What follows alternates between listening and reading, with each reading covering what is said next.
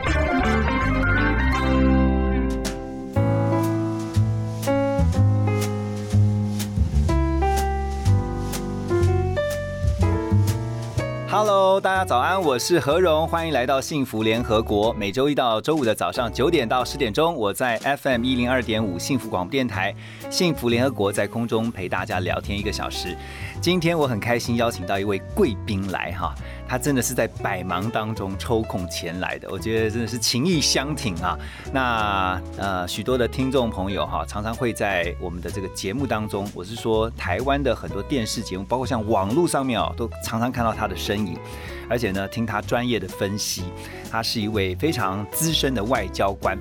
一起来欢迎介文吉大使，大使好。呃，何荣好，各位听众朋友，大家好。好，介大使的姓真的很特别，我觉得姓介的好像在台湾应该算非常少吧。台湾一共两家，嗯，我这辈子在台湾哈，只碰到另外一个姓介的，只碰过一次。因为我有一次，我那时候在燕巢工兵学校服役嘛，嗯。那时候我是英文教官，在那个视听教室，嗯，还有一群也是服役的来视察这样子，对，我就站在那边，站得很正啊。然后有一个女生突然走过我，她比我关节表上中位，嗯，走过去，她看我，嗯，你怎么也姓介？哦，你终于找到一个同样 我一我那时候介家人哎，啊。我那时候还没有进入状况，嗯，什么叫你怎么也姓介？那我就说，难道你也姓介吗？嗯，我说对啊，我也姓。哎，一看哇，他也姓介。哎，你们那个祖籍都是同一个人我，我们祖先应该都是同一个，都是介之推。啊介之推哈，我们台湾呢，其实保持介之推传统哈是最多的。嗯我光讲一件事情，润饼，嗯，吃润饼就是跟介之推有关的。真的啊，对对润饼润饼因为它叫什么寒食节，，OK，那个寒食节就是介之推过世那天是不能吃热食的，嗯所以寒食。那寒食这个习惯呢，在所有的这个我不晓得大陆有没有去，台湾吃润饼就是寒食节的关系。就是由来是这样的对，另外一个我们台湾还有五间介之推庙。哦，真的哦，哇塞，哎，各位听众朋友啊，你现在听到我们借大使这样的分享，你就知道他真的是一个学富五居啊，而且真的上知天文，下知地理啊。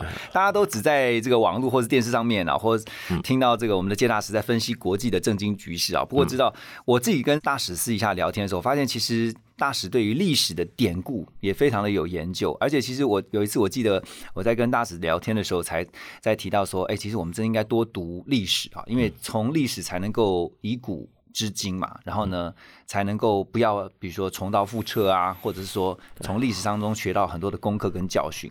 那我是在主持环宇电视台的这个环宇全世界这样的节目啊，有这样的一个荣幸啦，能够认识介大使。不过今天我希望让大家来了解不一样的介大使 啊。今天我们不聊这个国际的这个很严肃或者是震惊的这个震惊局势，但是我比较想多了解，请大使帮我们分享，因为我知道大使是资深的外交官哈。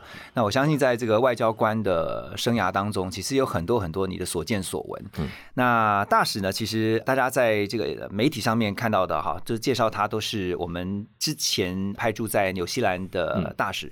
但是呢，我蛮好奇的，因为做外交官。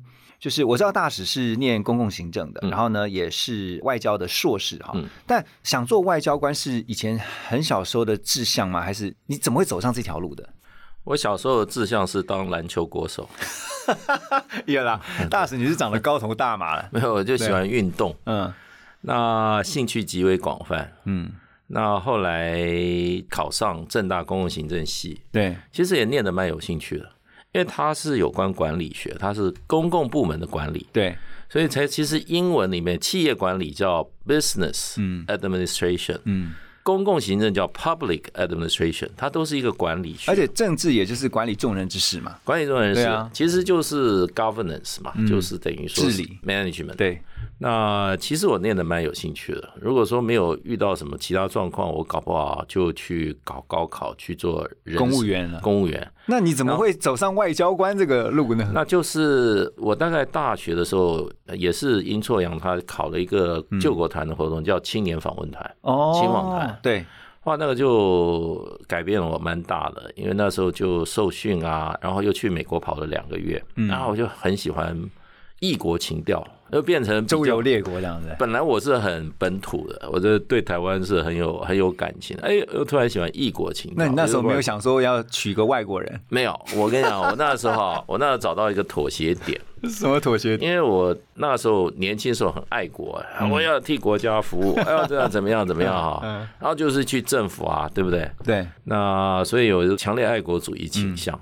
那又讲说，那出国的话就不能报效国家。对。哎，后来说，哎，后来因为接触到一些驻外单位，因为去亲访，哎，他们这样很好啊，替国家做事。嗯，那又在国外，那我就想想啊，就去考就可以正好兼顾，对兼顾兼顾那我那时候也不是很想去留学，就是想到各国走一走。那结果大学毕业就考外交研究所，就慢慢准备嘛。那还要比如想呃外交特考嘛，外交对对对人上外交特考，然后就进到外交部。见外交部，然后那你第一个驻外的在哪里？我第一个在芝加哥芝加哥。去了四年，嗯，然后芝加哥完了就去曼谷，又去了两年，所以第一次外放六年，两个地方，芝加哥四年，曼谷两年，嗯，一个极冷，一个极热，所以第一次让我感觉就是说外交官体力要够好，体力要够好。身体要够好。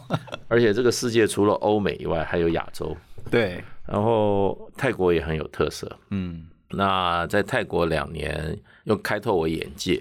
嗯。我真的那时候不了解泰国，要调到泰国的时候，嗯嗯，然后我跟我太太讲说，会不会没有洗发精可以用？就赶快去买一箱，从美国 那时候对泰国的认知，对不对？啊对对，就完全不知道，然后也不知道怎么穿衣服啊。去了以后才发觉，哇，过得真舒服啊！对，曼谷，你在曼谷吗？我在曼谷，我住两年，后来很多人很多人都超级国际化的大都市啊，对啊。我跟你讲啊，既然讲到国际化，我那要去曼谷才知道，我们台湾的国际化，你看那个是三十年前了，比曼谷差了好大一截哦。这个国际化是观念上的国际化，嗯也就是他们怎么看这个世界，嗯嗯然后对外界的一种观感。因为曼谷很奇怪，嗯，西方人很喜欢，因为我也，问过很多很多人都去那边度假什么。我就问那些西方人，我说你为什么喜欢曼谷、泰国？他说，我觉得我们在外国哈，只有泰国人哈，对我们心中毫无芥蒂。因为为什么？因为他们过去到处殖民啊，嗯所以有一点点心里不踏实的。嗯，他动不动就觉得，哎，这些人可能不友善，哎，不友善，别人就想到我们是来殖民的。对，那我现在没有殖民啊，那是我祖父在殖民啊，他会有这种。可是泰国人哈，从来没有被别人统治过，嗯包括欧洲殖民遍地全球的时候，泰国还是维持独立的。哦所以泰国人看任何人啊，他没有说像你是哪一国的，或者哪一州来的？对没有，他是很平和。另外一个就是说，他的宗教背景，他的宗教背景就变成他极为极为的宽容，嗯，他的宽容度非常非常的高。甚至别的社会认为，哎，这种现象怎么能存在？这种事怎么能存在？这是在别的社会要准备大辩论的，泰国都不会存在。所以其实泰国它算是一个包容性很强的一个国家。我觉得哦极强。那当然，这个从事外交工作，其实这么多年来一路的所见所闻哈，今天我觉得时间应应该是不够的，因为大使来这边起码可以讲十集，没有没有 做成一个 podcast。没有没有，但是其实大使啊，其实在服务的这些过程当中，其实啊，我先跟大家讲一下，其实大使呢曾经被美国民主党众议员叫做 Lincoln Davis 啊，在美国的国会那称我们的接吻机大使是外交官中的外交官。你常常听到有一个叫做儒商，就是说做商人的哈，他有这个儒家的这种精神。我觉得大使比较像儒官，就是我自己近距离的观察大使，我觉得你有儒家的这种风范。你自己有没有被人家这样讲过？我的价值观基本上就是儒家思想。为什么？因为我父亲他在我成长过程，我爸爸是老师，他在师大附中嗯当国文老师。嗯所以啊，他教这个中国文化基本教材，中国文化基本教材就是《论语》《孟子》《大学》《中庸》。是那我爸爸常常跟我讲说，他非常非常高度评价孔子。嗯然后他讲的孔子也蛮生活化的，你知道，他因为孔子是一个很生活化的人，他的哲理都在他的生活中哈，把他哈面对一个现实状况里面啊，他提出他的一个看法。嗯，那所以我就是耳濡目染，我也觉得，我就觉得孔子很伟大。那你从小会不会被父亲要求说要背这个诗词啊，或者说至少因为是国学方面，倒不会，倒不会，因为我爸爸说哈，嗯你就看孔子对他儿子，孔子问他儿子说：“学诗了没有呢？”他说：“学了。”那学了什么没有呢？就是好，他跟他儿子保持一个蛮远距离。，OK，那我爸还对我们的教育观念，他又是孔子，他说啊，孔子说：“大德不欲贤，小德出入可也。”嗯虽然大原则它有个大框框，这个框框很大，那这个让你们自己去，嗯可是让你很自由的成长。可是呢，还是有个框框，你感觉有个框，可是那个框框又很大，这就是孔子思想。所以我就在孔子信徒的养育跟教导之下长大。所以其实你就带着这样的一个价值，其实，在做外交工作的时候，我相信其实跟你接触过的，我觉得其实外交有点像是交朋友，怎么样透过这个过程当中，让人家觉得你是一个可敬，然后呢可配，但是又可亲近的朋友。有时候其实我觉得当外交官蛮难的耶，因为其实要呃处理，尤其台湾的一个处境哈，要处理对外关系上面。那大使来告诉我们一下，因为大家听到外交官，嗯，我觉得就已经有三分尊敬了，至少哈有敬意了。可是很多人会觉得说，外交官其实就是应该是还蛮舒服的哈，可是都不知道，其实有的时候派驻在外面，他有很辛苦的地方。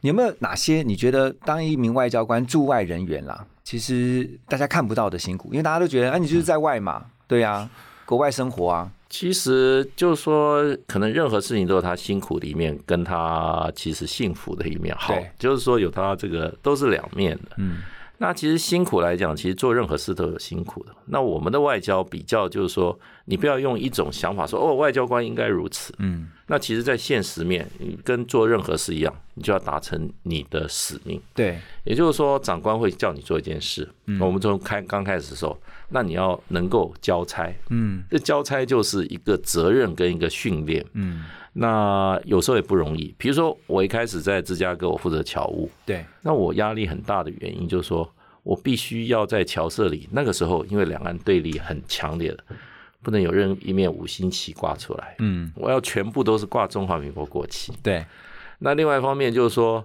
每年到了国庆双十节的时候，我要再看到侨社有一片旗海，哇，都是中华民国的国旗，然后我们还要侨社能够办一个大游行。对，所以这些事就是说，你必须让它维持下来的。嗯那还有就是侨社的有什么需要我们服务的啊，平常有没有联系到啊？那你都要很面面俱到。嗯。所以这就是你的任务。我我我有一个问题啊，因为其实我这是很好奇的，因为我觉得当外交官除了要处理您刚刚提到这么多的琐事之外，其实在外交礼仪上面，嗯你们在做外交训练的时候，其实都应该有上这样的课哈。对。对啊，这种外交礼仪其实繁文缛节应该很多哎。外交礼仪其实就是说看你到哪里。我觉得外交礼仪就是说，第一个你要入境问俗。OK，你比如说，我们有同仁派到南泰的，南泰有南泰的礼仪。对，每个国家有不一样不一样文化。那你在美国，美国是大块吃肉、大口喝酒，他不太喜欢那种哈很拘谨、很严谨，或者说哈正经八百的。美国文化它很轻松，嗯，哎，要啤酒一喝，大家可以就可以天南地北，而且很快拉近距离，对。哎，马上就开始。哎，就这 first name base，我如果跟那个拜登好，嗯。那我就想办法找一个机会，Hey Joe，How are you doing？而 他会很高兴，嗯，他说 Mr. President，啊，他搞不好觉得你把他距离拉远。哦可是问题，你跑到欧洲的话，那是一个交浅不言深的地方，大家都看你今天来吃个饭，他看，嗯，你怎么穿着穿着不太适合这个场合哦？对你对我就是没有注重礼节哦，他们会比较在意的是你的外在非常注重非常注重，它有很多潜规则。嗯，那文化越深、历史越久的国家，它潜规则越多。嗯，那这些你都要入境问俗，要慢慢的去学习。可是像这，种除了自己的观察以外，嗯是不是还有一些比较可能前辈会跟你讲说，哎，你到这个地方，你有一些提醒啊，他会提醒你，对不对？一定会。嗯我去欧洲的时候，我到 Brussels，那时候我们的大使他非常有经验的，在欧洲住，他就看去他说，那欧洲什么事情都有它的传统跟它的一定的作为方式哈，你不要急，你什么事都慢慢来啊，就是说，意思就是说你要搞清楚状况，嗯，你再想要达成什么事情。那欧洲联你要跟人家吃饭，你也不能这个今天打完说下午说，哎，有没有空出来吃个饭？不行，太随便了，要两个礼拜前，两个礼拜对前，对，你就要去约。嗯，然后欧洲人的讲话又每一个民族都不一样，你跟德国人的沟通方式，跟法国人、跟意大利人、跟北欧的，通通不一样。那这些东西就是说，你得慢慢学习，就要很虚心。所以在过程当中，其实大使你是不是也因为这样子哈，就是周游列国，然后嗯接触不同的这些种族啊，或是文化的这些人，嗯然后你就了解啊，原来他的后面那个文化背景给他的一些影响。那非常重要，非常重要。那因为外交是搞人的关系，嗯而且我们不是玩硬的，我们都是玩软。嗯，因为外交就是要用一种和平的手段来达到某些目的嘛。所以要 touch his heart，touch his heart，然后你要能够 speak the same language。呀，那你要 speak same language 的时候，那文化的背景就要很重要够了解，很重要。对，那甚至你在美国，你到中西部，嗯跟在华盛顿，甚至到纽约，跟在加州，那种也有次文化的差别，哦，哎，也有次文化的差别，所以就变成就是说，这个就是我还蛮喜欢的，嗯，我还蛮喜欢看。可是这东西你基本上你要有实际接触，那最好。可是要多看一些资料，对，人家会怎么形容这些人，然后你也跟朋友多接触，比如说有些人很了解法国人的，那就可以跟他交换意见，你觉得法国人怎么样？哦，那怎么跟他们互动？对，那比如说有人比较了解德国人的，那有时候大家聊。我为什么会对欧洲这么多人了解？因为我在 Brussels 待过，嗯布鲁塞尔是欧洲首都。嗯那我那时候后来我蛮喜欢，就是说，因为我们定期要找我们的这个对口吃饭嘛，我们每天就要想办法找人吃饭，我们有交际费。嗯那就是说，你如果在柏林的话，你接触的都是德国人；你在巴黎，你接触到法国人；或者在布鲁塞尔的话，你如果是跟欧洲议会或者说欧洲的执委会打交道的话，它是一个所有欧洲人都有的，因为它也是欧盟的中心，欧盟的中心。，对，所以你今天人家可能是一个 competition policy 的一个，比如说竞争政策一个官员，可你不知道他哪里人，嗯，然后你打清楚以后，哦，他意大利人。哦，所以我每一次后来我们都有秘书帮我们安排这些吃饭对象，哈我们每个人都一定会问他说他是哪一国人，嗯，这很重要要。先了解他是哪里你要知道来他哪的，一国人对不对？那你就想到要怎么样跟他这一餐从转成起合开始，嗯大概你的预计是怎么样？那你怎么样把你的想要传达的讯息或者想达到的目标或要求，你用什么方法来达成你的使命？哇塞，你所以很有趣。你听大使这样的分析，你就知道其实外交工作他要注意的细节实在太多了。对因为你中间可能有一个闪失，可能就不小心，这个也许是冒犯啊，也许没有到那么严重，但是你就无形当中可能失去了一些机会哈。家人其实最辛苦，我常常觉得当外交官哦，就是另一半真的是很辛苦，因为他跟着你到处跑。对对对，还有就是，我觉得更辛苦的，也许还有包括你的孩子，孩子对不？对？因为我们刚刚私底下聊天，就说，因为跟着外交官，我也有一些是他们的父母亲是外交官的朋友哈，然后他就说啊，他又到了非洲，又到了亚洲，又到了欧洲，然后呢，但是呢，想一想这么辛苦多年来，因为他们现在都大了嘛，跟我差不多年纪，他说，哎，这个就增广了我的见闻。对，所以你的孩子也是这样吗？就是说，他们的国际观是不是也就是跟着你周游列国当中慢慢去培养了？对他们非常有国际观，那他就生活在那个环境里面，对，对不对？像小孩在美国、泰国、嗯，呃比利时、这个瑞士，他们都有经验。那他这样的话，会不会是也讲蛮多的国家的语言啊？对我是不想让他们太混淆，所以他就是中文跟英文。嗯，那他们也都学过法文。那可是就是说，真的是见多识广，是是见，多识广。然后我觉得真的是很年轻，小时候就看过很多不同的文化，去过很多不同的地方，哎，我觉得这样也蛮好的。我觉得很好，我觉得是蛮蛮幸运的。嗯我我如果是这样，我也会蛮高兴的。不过，而且最重要还有你家庭的凝聚力也会很强，对，因为常常是家庭是个战斗单位，大家从这个城市搬到那个城市，要一起面临大家彼此面临共同的挑战，对，然后共同克服挑战，嗯。那最后就去享受那个克服挑战的那种快乐。但我相信对大使来说啊，这个你的强力后盾一定就是你的夫人了，就是因为他是毕竟是跟着你到处跑，而且其实你在外面忙外交事务的时候，他在家里面是在处理孩子嘛。对，处理孩子，处理家里，还要帮忙宴客，然后还要有的时候跟我出去应酬，嗯，然后更辛苦的时候，每次搬家，最后有的时候我都先走了，留一家子的东西，说那你哦，因为你要先去另外一个地方去报对道对，那来不及了，他就那所有的搬家就交给他。那搬家的时候，如果说在台北，我们那时候搬家的补助费够的话，那就是 door to door，人家要来包嘛。嗯，door to door 就是你家里所有东西，包括你垃圾桶，有时候垃圾桶没到，里面垃圾他一起帮你搬走了。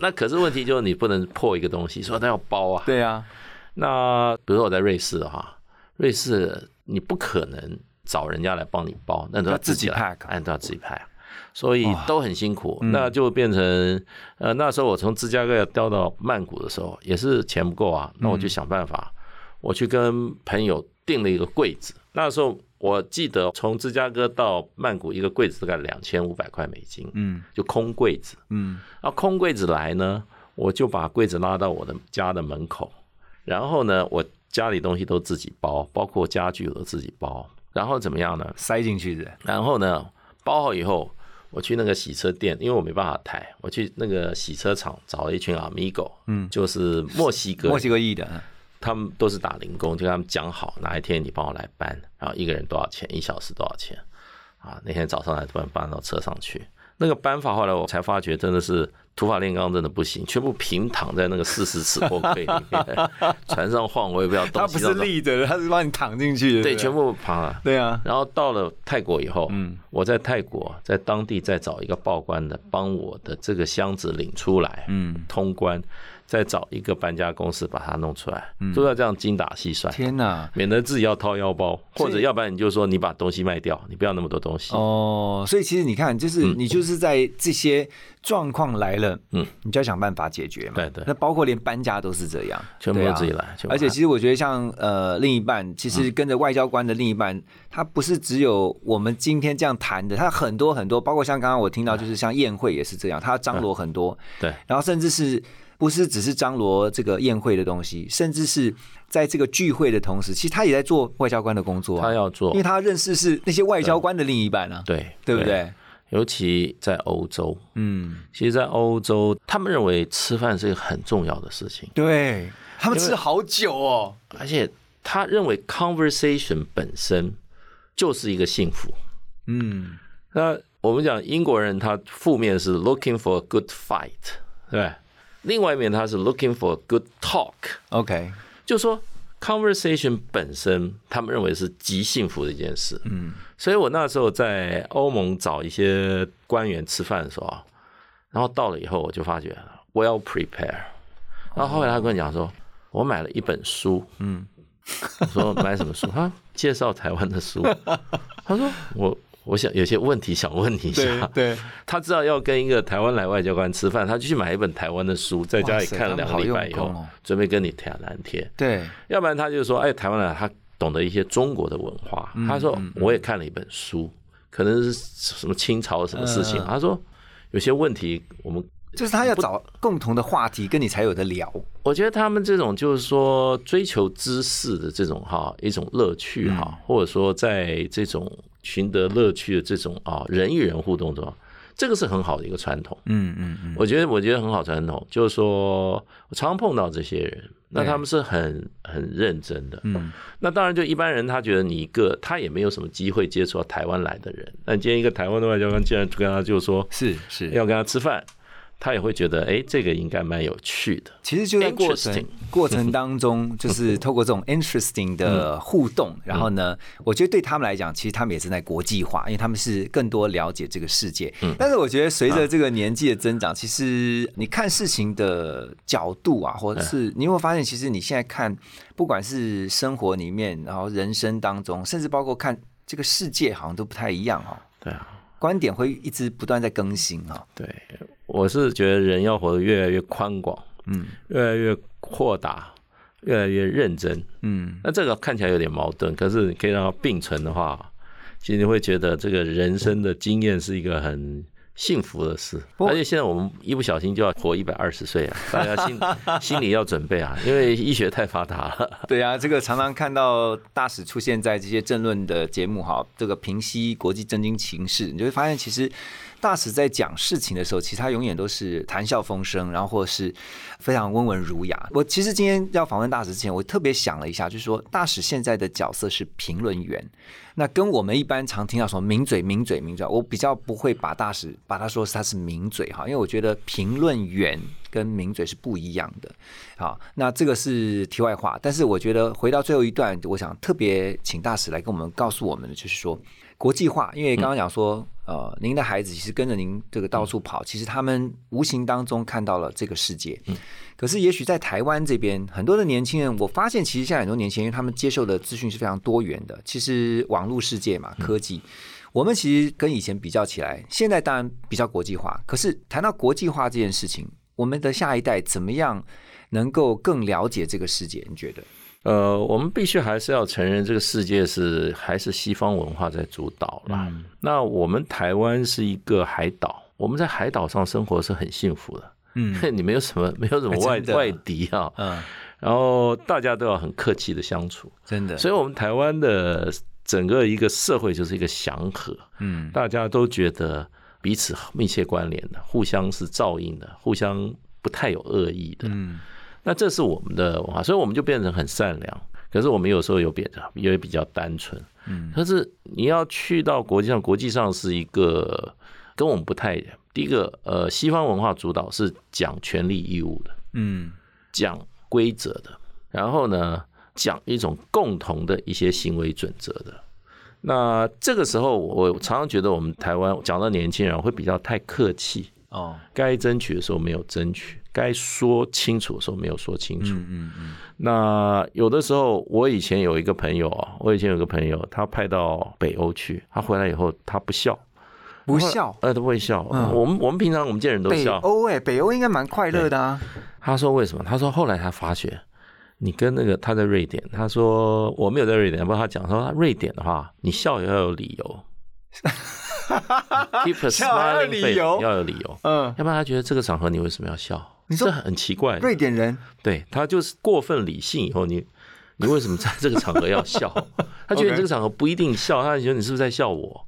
所以就会有一种文化的差异。OK，那我只要说跟西方的这种比较强势的、嗯自我的、强调权利义务的啊这些文化的时候，你真的就是说还是要有一个权利义务的关系，是嗯他的权利的时候，你也不要去侵犯他；是你的权利的时候，你也不要让太轻易去放弃。嗯可是你要争取的时候，你要知道这是你的权利。那该你有的义务的时候，你就义务，然后你一定要弄清楚它的规则。嗯尤其在欧洲更是规则，规则还很麻烦，除了明规则，还有潜规则。对，这个潜规则，那你要去慢慢学习。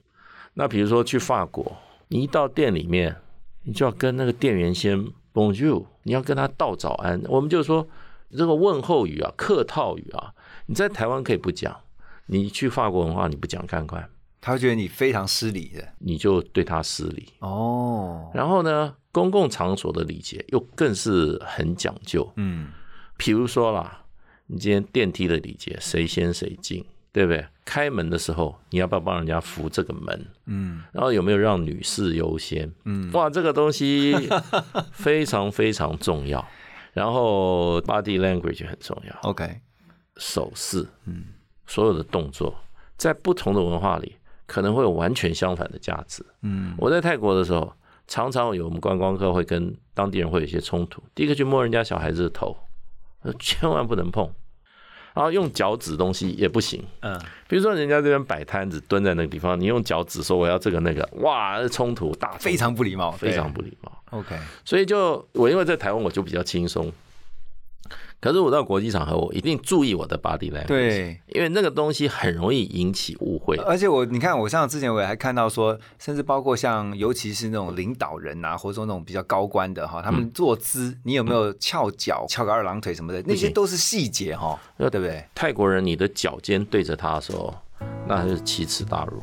哇，所以所以你们这些都是在之前的外交礼仪的训练上面，都会先跟你们讲。你到了那个环境，你就会知道，你就一定要入境随俗，那你就会觉得世界之大。虽然现在所谓的国际村，可是真的还是要要有那个有一个 sense。那这些互动，我觉得就像我都是经验，我们都是经验，我也没什么理论，我大家都是经验，慢慢学到。然后有的时候你也会受一些负面经验，你不小心侵犯到别人，你会觉得人家会怎么这么强烈的？对，那其实，在他的文化里面，他是很不能接受。那每个都有，那我们台湾我就说很善良，大家也很拉近距离的方式哈。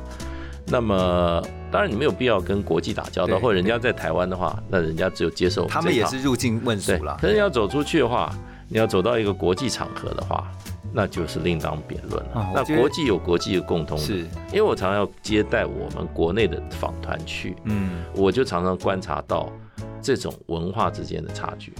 我觉得今天真的太精彩了。嗯然后透过今天的这个访问哦，让大家看到不一样的接大使。